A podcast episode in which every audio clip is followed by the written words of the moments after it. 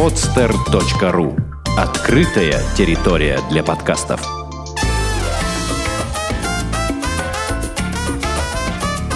«Одинокая планета» с Марией Киселевой. Здравствуйте, с вами подкаст «Одинокая планета». Меня зовут Маша Киселева. Раз в две недели мы пишем для вас путеводитель по одному из интересных городов или регионов мира и рассказываем о необычных путешествиях. Сегодня мы поговорим о путешествии к местам сериала Lost. Как я выяснила для себя на прошлой неделе, сериал снимался на Гавайях, ну, что, в общем-то, логично, поскольку Гавайи — это территория США. Но кроме мест, в которых снимался этот замечательный сериал, там еще есть очень много чего, что можно посмотреть. И о путешествии на Гавайи, о том, как организовать себе такую поездку, нам расскажет путешественник с опытом Наталья Горшкова. Привет, Наташа. Привет. Наташа находится в Москве, и поэтому мы с ней разговариваем по скайпу. Ну, я надеюсь, что нам это не будет мешать.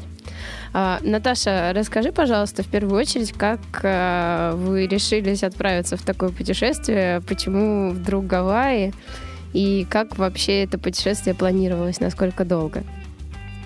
Ну, решение поехать на Гавайи возникло после просмотра сериала «Лост». Он известен в русском прокате как «Остаться в живых».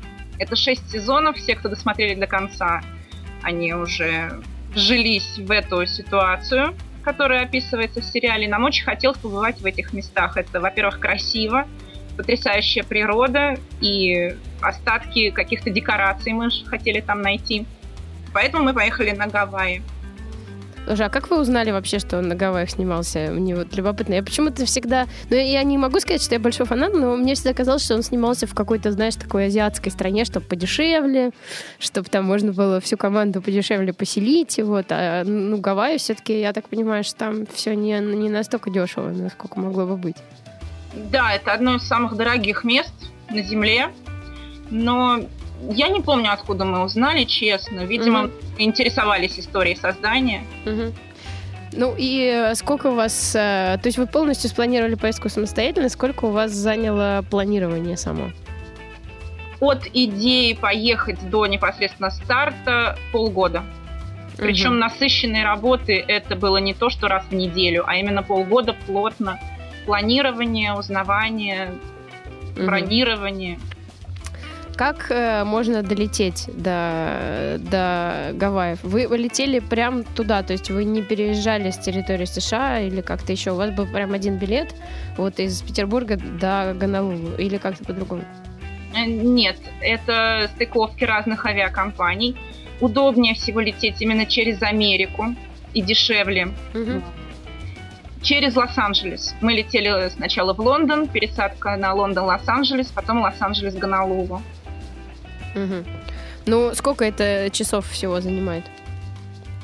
Около 40, учитывая время ожидания стыковки в аэропортах. Я думаю, что где-нибудь, наверное, в середине рейса вы уже, в общем-то, пожалели, наверное. Где-то в перелете между Лондоном и Лос-Анджелесом, на подлете к Лос-Анджелесу, вы думали, наверное, уже, что, господи, во что мы ввязались. И, или нет? Ну нет, трансатлантический перелет сам по себе приключение. Это все-таки 10 часов над Атлантикой, потом над всей территорией США. Mm-hmm. Гранд Каньон просматривается прекрасно при подлете mm-hmm. к Лос-Анджелесу. То есть это и поспал, и поел, и посмотрел все фильмы, достаточно новые фильмы показывают на борту. Мы, собственно, были в восторге. Но вам еще удалось в Лос-Анджелесе погулять, насколько я понимаю. Да, при стыковке у нас было свободное время, мы вышли в город посмотреть. Буквально на 3-4 часа. И в общем-то, достаточно для Лос-Анджелеса. 3-4 часа достаточно для Лос-Анджелеса. Он немножко не такой, как показывают его по телевизору. Угу. Ну, сколько вам обошлось все это удовольствие? Я так понимаю, год назад все это происходило, да? Да, это был э, октябрь 2012 Вся поездка или перелет? Нет, нет, нет, перелет, пока только про перелет поговорю. 40-45 тысяч где-то в таких пределах. Угу. А, я хотела сказать, что у нас наши постоянные слушатели знают, что у нас есть рубрика «Если вы захотите поехать через месяц, во сколько вам это обойдется?» Вот, ну, э, мы немножко ее сократили в последнее время, но все-таки я позволю себе сказать, что прямо сейчас э, билет British Airways Моск... э, Санкт-Петербург Гонолулу э, с вылетом через месяц, соответственно, в 20-х числах октября, есть э, за 38 500 рублей, согласно Skyscanner.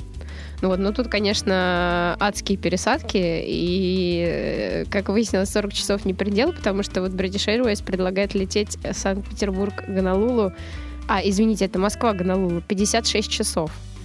Нормально. Хм. А через какие пункты вы нашли? А, сейчас посмотрим. А, ну, я так понимаю, что это Лондон. И э, в Америке какой-то пункт тоже. Ну, тоже примерно то же самое, только, видимо, одна из стыковок просто подлиннее будет. Вот. То есть в 40 тысяч, в принципе, можно уложиться, потому что вот предложение British Airways 38, 43, вот, 45. И все-все-все самые дешевые, все British Airways. Вторые по цене Delta, но они уже сильно дороже.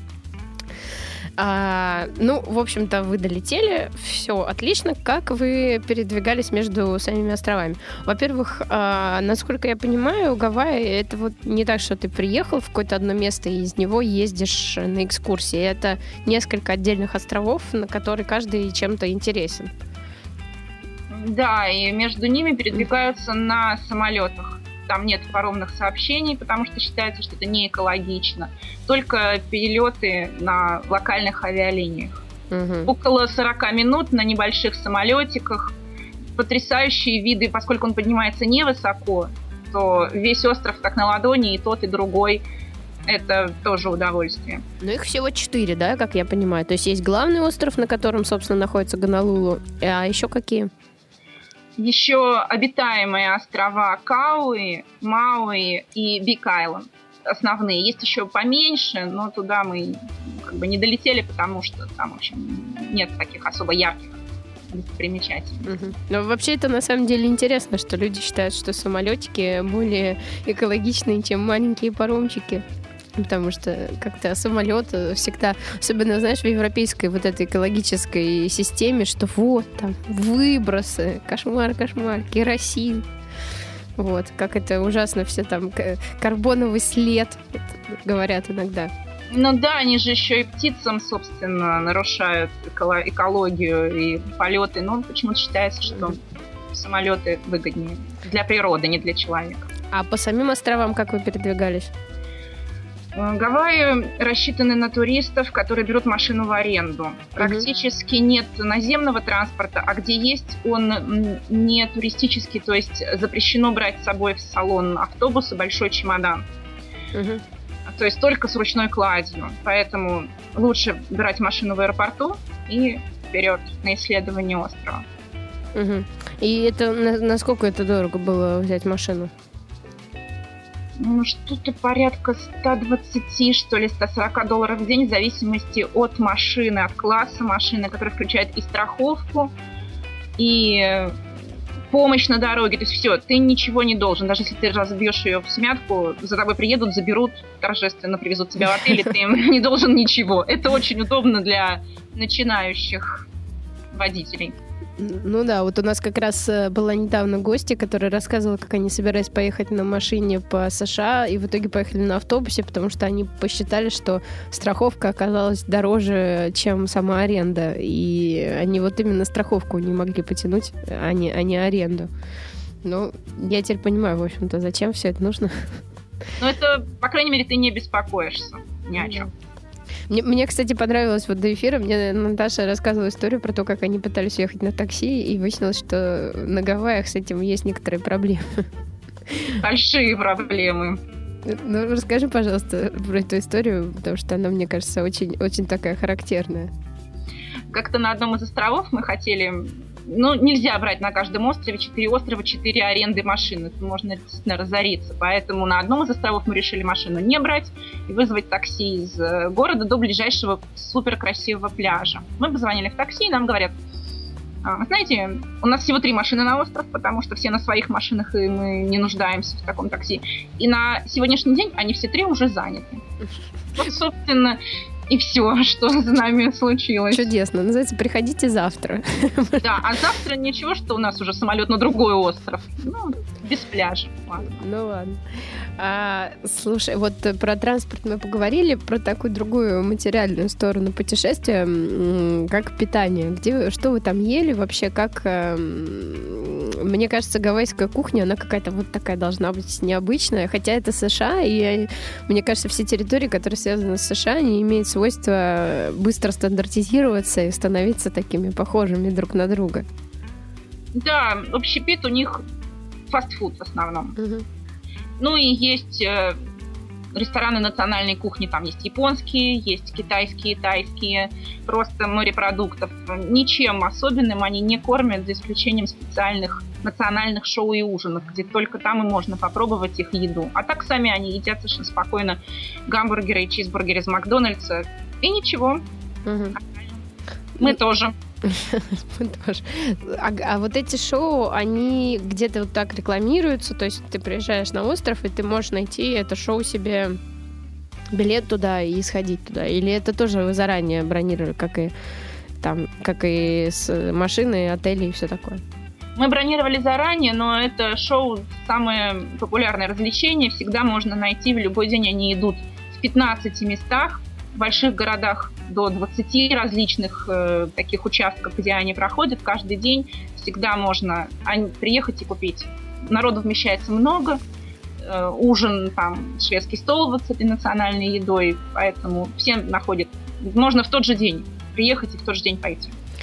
Слушай, а вот на таких шоу, ну, по крайней мере, на Гавайях, мне интересно, возникает, не возникает такое ощущение, что какой-то вот, знаешь, такой фальшивости? Потому что мне кажется, что люди, на самом деле, э, такие, которые ездят самостоятельно, в основном они стараются таких шоу избегать, потому что они говорят, что вот, там, ну, это специально обученные люди, и они как бы получают за это деньги, и такое есть ощущение фальшивости какой-то от этого. Или там как-то это все приятно и не так, э, не так вымученно? Это абсолютно не вымученно, mm-hmm. я рада, что это специально обученные люди, mm-hmm. потому что они делают, э, во-первых, они очень красивые танцы, этому надо учиться. Это mm-hmm. должно быть. Это танцы с огнем, которые очень опасны. Хорошо, что этого человека обучили, что он не самоучка, потому что это опасно и для зрителей. У нас там чуть было не загорелся крыша этого ну, тента, под которым они танцевали с огнем. То есть все затрагивает прям вот до глубин, насколько они, да, это они учатся, но это их культура, и по ним видно, что они счастливы представить нам свою культуру, и они счастливы, что мы так аплодируем, так восторженно отдаем свою энергию обратно. Просто все mm. довольны, все. Интересно. А, ну, э, да, давай уже тогда поговорим, собственно, о, о том, чем вы там занимались. А, насколько я, насколько э, вот я, я понимаю, вы все-все-все заранее продумали, в том числе и все экскурсии. И в том числе и экскурсию по местам Лоста, которая стала вдохновлением для вашей поездки, вы тоже заказали заранее, правильно я понимаю? Да, поскольку у нас было четыре внутренних перелета между островами, у нас было прямо день в день, минута в минуту практически расписано все. Угу. Заранее забронировано все заранее. Но там на каждом углу не стоят, э, в общем-то, таблички, что вот экскурсии по местам сериала Лост сюда. Нет, не Нет? стоят. Все очень интернет-ориентировано. Либо информация в аэропорту на стендах есть буклеты, как провести время. Mm-hmm. Если человек, вот на самом деле для американцев, они приезжают туда на две недели отпуска, как, как мы в Сочи раньше ездили, поэтому они приезжают 3, 4, 5 раз. То, что они не попробовали в этот раз, они попробуют в следующий, у нас такой возможности нет. Угу. Поэтому нам надо все заранее. Угу. Ну, расскажи, в общем-то, что эта экскурсия из себя представляет. Я так понимаю, что стоила она где-то порядка 200 долларов, ну, вот год назад. Ну, вот. Да. И что за эти деньги ну, ты получаешь? За эти деньги ты получаешь э, небольшую группу с тобой туристов, то есть это не автобус, это не, не Турция ни в коем случае, где 40 человек с тобой. Это джип, потому что другая машина туда не проедет. Это индивидуальный водитель, который целиком в твоем распоряжении. Он ответит на все твои вопросы. а, сфотографирует тебя во всех видах, каких ты хочешь, на, вот в тех же позах, как твои любимые герои, причем он приезжает на место, это где происходит, он показывает кадры с фильма, распечатанные на большом таком листе. Uh-huh. Да, и говорит, вот смотри, видишь эту гору? А вот он. А вот он стоит. Хочешь, я тебя так же? Да, окей. Значит, они показывают пляж, на котором было место разбитого самолета. Разумеется, там ничего не осталось. Показывают другой пляж, на котором был лагерь выживших. Тоже ничего не осталось. Кроме огромных черепах, они там очень украшают пейзаж. Угу. А, деревню других, если кто смотрел, угу. Там осталось все. Все эти желтенькие домики, качели. Вот там ничего не тронуто показывают пирс, где приплывала подводная лодка. Он тоже абсолютно вот как, как есть остался. Э, очень красивые природные места. И делают фотографии стилизованные вот сцены из фильма, где тебя крадет черный дым, где на тебя нападает белый медведь в центре тропического острова и так далее, много там. И гольф-клуб, там была сцена, где они играют в гольф, конкретно на этой же площадке с клюшкой, с клюшкой для гольфа, ты там, значит, играешь с ними. Но я так понимаю, что там не просто фотографии, там такой, как сказать, доморощенный киномонтаж, как, как я поняла из того, что ты мне рассказывала до эфира. Да, они нашли предметы, которые при приближении к камере заменяют на фотографии черный дым, и машину, которую у них они толкали с обрыва. То есть я показываю друзьям фотографии реально, я толкаю огромный синий грузовик с обрыва, как в фильме.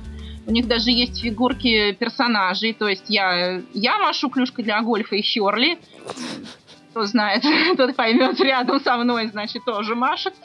Все так миленько и стильненько, просто зашибись. И дальше уже твоей фантазии зависит, будет тебя черный дым тащить за ногу в кусты, или он поднимет тебя в воздух, тоже у нас есть такая фотография, что как будто он несет уже человека по воздуху, и тут уже от твоей мимики зависит, насколько ты достоверно передашь свои ощущения. И в домике желтом ты из него выходишь. Ну, в общем, все, что хочешь, все в твоем распоряжении. А вот когда вы ездили на экскурсию, с вами были все американцы или там Лост пользуется международной популярностью и разные люди туда ездят? Мы в основном вообще встречали только американцев на Гавайях. Никакие... Японцы редко, хотя я слышала, что они там постоянно зависают. Но нет, в основном только американцы. Угу. И русские, которые живут в Америке. То есть, ну, то есть все-таки все-таки кто-то кто-то русские там были тоже. Да, ну, американцы русского происхождения. А такой еще вопрос. Вот когда ты смотрела сериал, ты видела все эти пейзажи, а в реальной жизни они на тебя какое-то другое впечатление произвели? То есть, насколько я понимаю, например, когда ты смотришь сериал, у тебя есть ощущение, что это, ну, реально какие-то там джунгли, да, там, я не знаю что. А когда ты туда едешь, ты понимаешь, что это все на самом деле очень близко к населенной местности. И, ну, э, есть ощущение в, в, в этих пейзажах, ощущение разницы какой-то? Или, или ты вот действительно как будто попадаешь туда? Как будто попадаешь туда. То есть, если это джунгли, там реально не три дерева, там нормальные джунгли, нетронутые там цивилизации. Это, конечно, может быть э, квадратный километр, но тем не менее вот ты в них. А, природа там реально, вот эти холмы, эти горы, не тронуты никем. Там снимается много фильмов на самом деле, поэтому да, к ним ведет хорошая дорога, которую не видно в кадре, разумеется. Угу. Но, тем не менее, прям вот палатку ставь и живи. Чтобы будет так было. Как раз на тему палатку ставь и живи. Насколько я понимаю, э, часть времени вы провели в кемпингах, и один был кемпинг очень интересный из тех, в которых вы жили. Да, это вы про вулкан имеете в виду? Да, да, да. Но я как раз хотела попросить тебя рассказать о второй, э, ну даже, может быть, более главный, на самом деле, для, для обычных людей достопримечательности Гавайев, это про вулканы. Да, на Большом острове есть вулкан. Ну, вернее, сам остров — это вершина вулкана. Он действующий, хотя сейчас находится в спящей фазе и все-таки лава в нем есть, она там бурлит на дне, и сквозь желобы поднимается а, яркий свет по ночам. И э, есть национальный парк, который называется Гавайские вулканы. На его территории есть бесплатный кемпинг, где можно приехать, остановиться, оставить палатку и переночевать. под вот этим вот красным небом апокалиптическим. У кого хватит смелости, тот, собственно, заснет ночью. Поскольку мы приехали вечером, и ну, для нас это был шок, мы вышли ночью умыться перед сном, и видим, что мы где-то вообще на другой планете находимся. Марс, это что это? Поэтому мы бросили спать, разумеется. Ну, посмотреть по сторонам, люди не бегут никуда. Вроде как местные спокойные.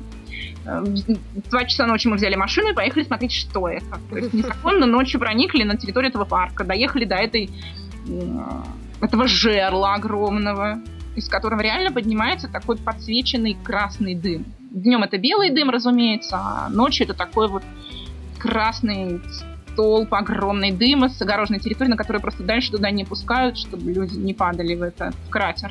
Обалдеть. Но он звуков никаких не издает, да? То есть он просто светит и, и дым производит какой-то. Да, то есть там ни жара, ни стука, ничего. Он достаточно далеко все-таки, он огромный, это как бы нора такая в глубину mm-hmm. земли, поэтому она достаточно далеко. А там есть какие-то экскурсии, там, я не знаю, формальные, неформальные, может быть, которые позволяют узнать поподробнее про этот вулкан или поближе подойти? А, есть официальные тропы по этому парку, пешие, небольшие, где можно посмотреть, как выходит, выходит сера на поверхность. Соответственно, там вся желтая и пахнет. То есть угу. тоже тот, тот еще ад. А, где выходят там какие-то испарения, все дела. Но лучше самое адское развлечение на Гавайях – это неофициальный поход на лаву. Угу. Место, где она небольшим количеством постоянно из земли, из глубины поднимается. Туда достаточно... Вот это единственное, что мы не бронировали, потому что это невозможно забронировать. Угу. Но мы знали по отчетам других самостоятельных путешественников, а, что это можно, как туда доехать. Угу. Собственно, это очень просто. Надо поехать по главной дороге, где главная дорога кончается вот этими потоками лавы, просто перекрыла ее после очередного землетрясения, весь этот асфальт. Там сидят люди, которые говорят, окей, надеваем ботинки, и ночью мы идем развлекаться. Берешь фонарик, берешь горные ботинки, uh-huh. потому что ты идешь по застывшей лаве, то есть это где-то час-полтора только дорога туда, по искореженной вот это апокалиптическими какими-то движениями земли, вот этой вот потоками застывшей черной лавы, которая принимает даже безумные формы. Она еще так немножко подсвечивается фонариком. Ой, так по-другому. Я космонавт, который открывает новую планету. Вот ты идешь, с тобой идут тоже человек 10 таких же безумных людей. Ведет их один гид, темнота, как он находит туда дорогу? По звездам там, я не знаю, по компасу. Идет совершенно спокойно. У него с собой 100 фонариков. У него с собой 100 бутылок воды. То есть за тебя, это американцы. У них так жизнь поставлена. Если ты берешь, платишь деньги, за тебя продумали все. Ты только иди. Угу. Вот. И приводит, и издалека уже видишь, как на горизонте начинаются такие красные точки. Это как бы ты стоишь на этой лаве, и у тебя практически в метре в двух из-под ног, как вот потихонечку, как каша выкипает из кастрюльки, поднимается эта красная, яркая, горячая жидкость.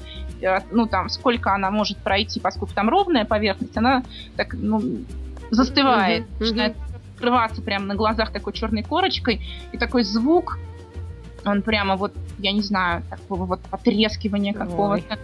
А, и то есть ты еще, чтобы ближе подойти и сфотографироваться, сделать совершенно самые безумные на свете фотографии, должен смотреть, не наступил ли ты на эту плохо остывшую лаву. Угу. То есть смотри, куда наступаешь. Нам там по дороге видели высохший лес, потому что ну, лава его окружила со всех угу. сторон, направили там деревяшек таких дрынов. Угу. И вот тыкали ими в эту, значит, потрясающе свеженькую лаву. И она таким прямо огнем, то есть место, где ты в нее так вот засовываешь эту палку, такой столб огня, который обжигает тебе лицо, руки, ты отбегаешь, там охлаждаешься, и следующий бежишь. Ну, в общем, минут 40, ну, как они успокаивают, говорят, не переживайте, лавы хватит на всех, там большое поле, мы стоим на краю, все распределились, кто как. Все утыкаются, усмотрятся, уфоткаются так, что вот чтобы на всю жизнь хватило. Да, слушай, ну это удивительно, конечно. Это, это, я думаю, такой опыт. Мало, но я так понимаю, мало где его можно получить в других частях света. Ну вот я, да, не слышала про такое, поэтому мы очень хотели, боялись, что нам не достанется. Не хватит лавы на вас. Да, там есть еще, я слышала экскурсия на лодке, есть место, где она с горы спадает в океан.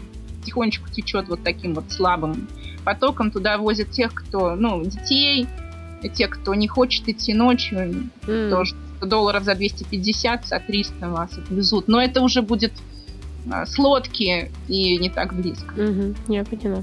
Но я так понимаю, что если, кстати, говорить об экскурсиях, э, от поэтической части чуть-чуть отвлечься ненадолго, я так понимаю, что как раз экскурсии большую часть стоимости поездки составили э, сопоставимую с билетом. Э, потому что вот ты говоришь, там, это 200 долларов, та 200 долларов. Получается, что у вас каждый день были вот такие траты.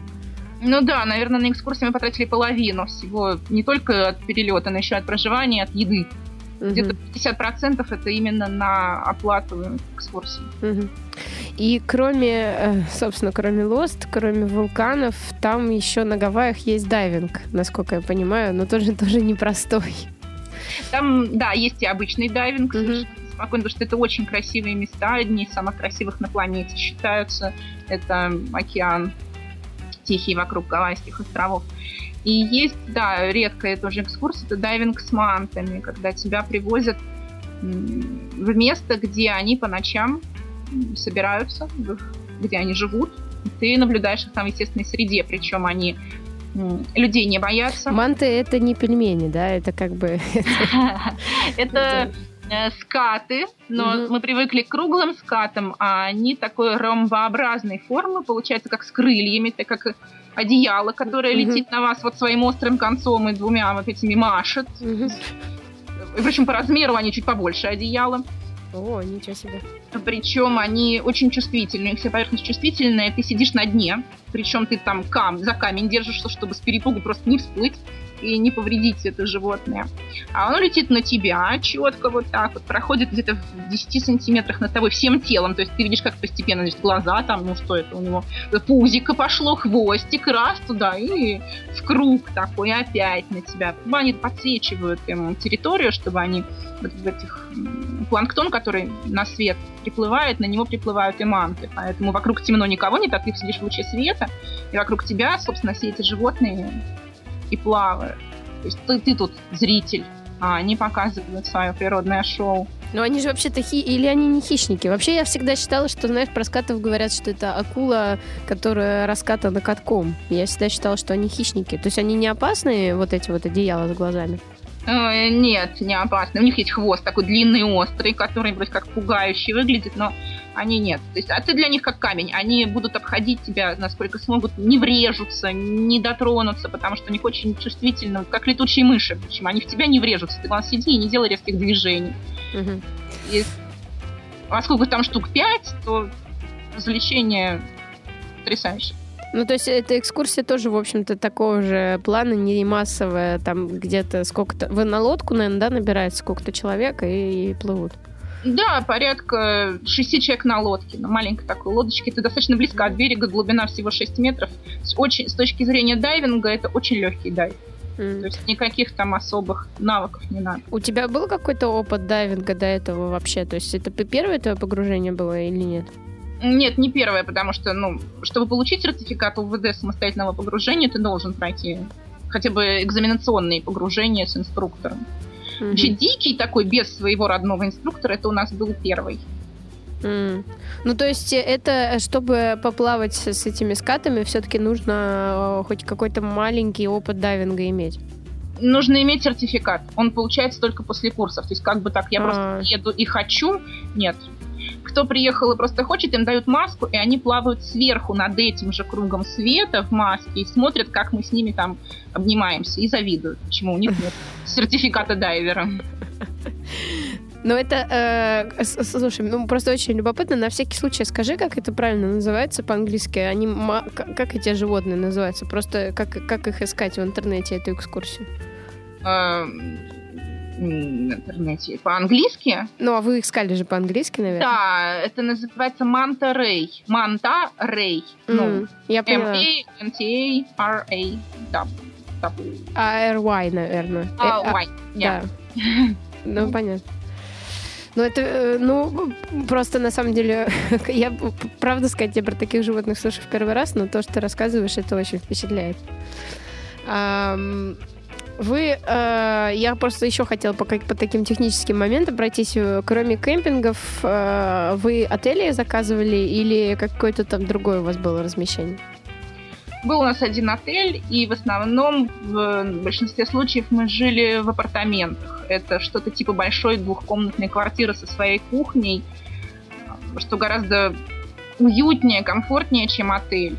Потому что ну, номера в отелях, они маленькие. А нас было трое, поэтому mm-hmm. нам удобнее жить в апартаментах. Там, правда, конечно, не кормят. Каждый день не убирают, да, ты должен сам застелить свою кровать mm-hmm. с утра. Но как бы это нам больше понравилось жить именно в апартаментах. После них жить в отеле не хочется вообще. Там ты свободен, там ты слушаешь музыку. А, причем эти апартаменты на островах находятся в таких небольших, немногоэтажных домиках. У них есть своя площадка для парковки, свои зеленые лужайки, пальмочки, гриль. То есть ты как вот как дома живешь, но при этом ты в другой стране. Вокруг тебя живут приятные американцы. Которые, видимо, не хотят все равно при этом с тобой особо дружить, потому, потому что, насколько я понимаю, у вас там таких особо дружбы не сложилось с местными э, какими-то жителями. Ну, они нет, они не ищут знакомств. Просто они при встрече с тобой вежливо поздороваются, поинтересуются, не мешают ли они там своими грилями, своими фонарями в кемпинге тебе, но и на этом все. То есть вежливо здравствуйте, вежливо извините, и как бы мы mm-hmm. со своими, вы со своими. Они не ищут знакомств. Mm-hmm. Ну, если кемпинг стоил где-то долларов 10, э, ты сколько стоило вот этот вот э, апартаменты? То есть насколько это дороже обошлось? Где-то в районе 100, наверное, долларов. За день? Э, в день, да, но это со всех. А, ну это, да, это совсем хорошо. Ну, на самом деле, я вот как раз хотела такой завершающий вопрос тебе задать. 40 часов лета в одну сторону. Да, это при том, что у вас уже была виза. Да, а, на, да забыли, э, забыла тебя спросить, но я, насколько поняла, что виза у тебя уже была, то есть ты не делала ее. Мы специально под эту поездку получали. А, нет, то есть вы делали специально под эту поездку? Да. Ага. Американскую визу. Как, кстати, в консульстве реагировали на то, что вы э, говорите, мы хотим визу, чтобы поехать на Гавайи? Ну, нормально визу же дали. А там да. многие люди называют совершенно такие экзотические причины. Мы там были не одни такие. Ну вот, собственно, виза, 40 э, часов лета в одну сторону – в общем-то, довольно много денег. Вообще это стоило того? То есть, э, как сказать, ты, ты советуешь это, пускаться в такое путешествие, э, как сказать, нашим слушателям? То есть, насколько, насколько там все-таки э, есть какое-то отличие от каких-то других курортных мест в других частях света? Ну, это вот как на другой планете побывать. Поэтому если человек настроен на приключения, не на комфорт, не на удобство, а на приключения такие, которые раз в жизни с тобой случатся, то, конечно, эта поездка заменит 5-6 стандартных рядовых поездок. Угу. По впечатлениям и по эмоциям. То есть можно отказаться там от каких-то дешевых поездок в менее интересные места, чтобы один раз съездить на Гавайи. Угу. Ну, в общем-то, на этой оптимистической ноте э, мы заканчиваем наш рассказ о Гавайях, о, местах э, сериала Lost, о, о, добрых скатах и о, горящей лаве. Мне захотелось съездить. У меня, правда, остался вопрос, смогу ли я там купить гавайскую рубашку. Но после того, как выяснилось, что там еды нету гавайской, я даже как-то боюсь тебя об этом спрашивать. Вдруг там и рубашек нету. Рубашек навалом. Всех цветов и оттенков гавайских. Ну все, тогда, тогда, в общем-то, надо уже серьезно думать. А, мы сегодня говорили о Гавайях, о сериале Lost, о местах, где он снимался. С нами была путешественница Наталья Горшкова. А, мы встретимся с вами через две недели. Всем спасибо. Наташа, спасибо тебе большое. Пока. Пока.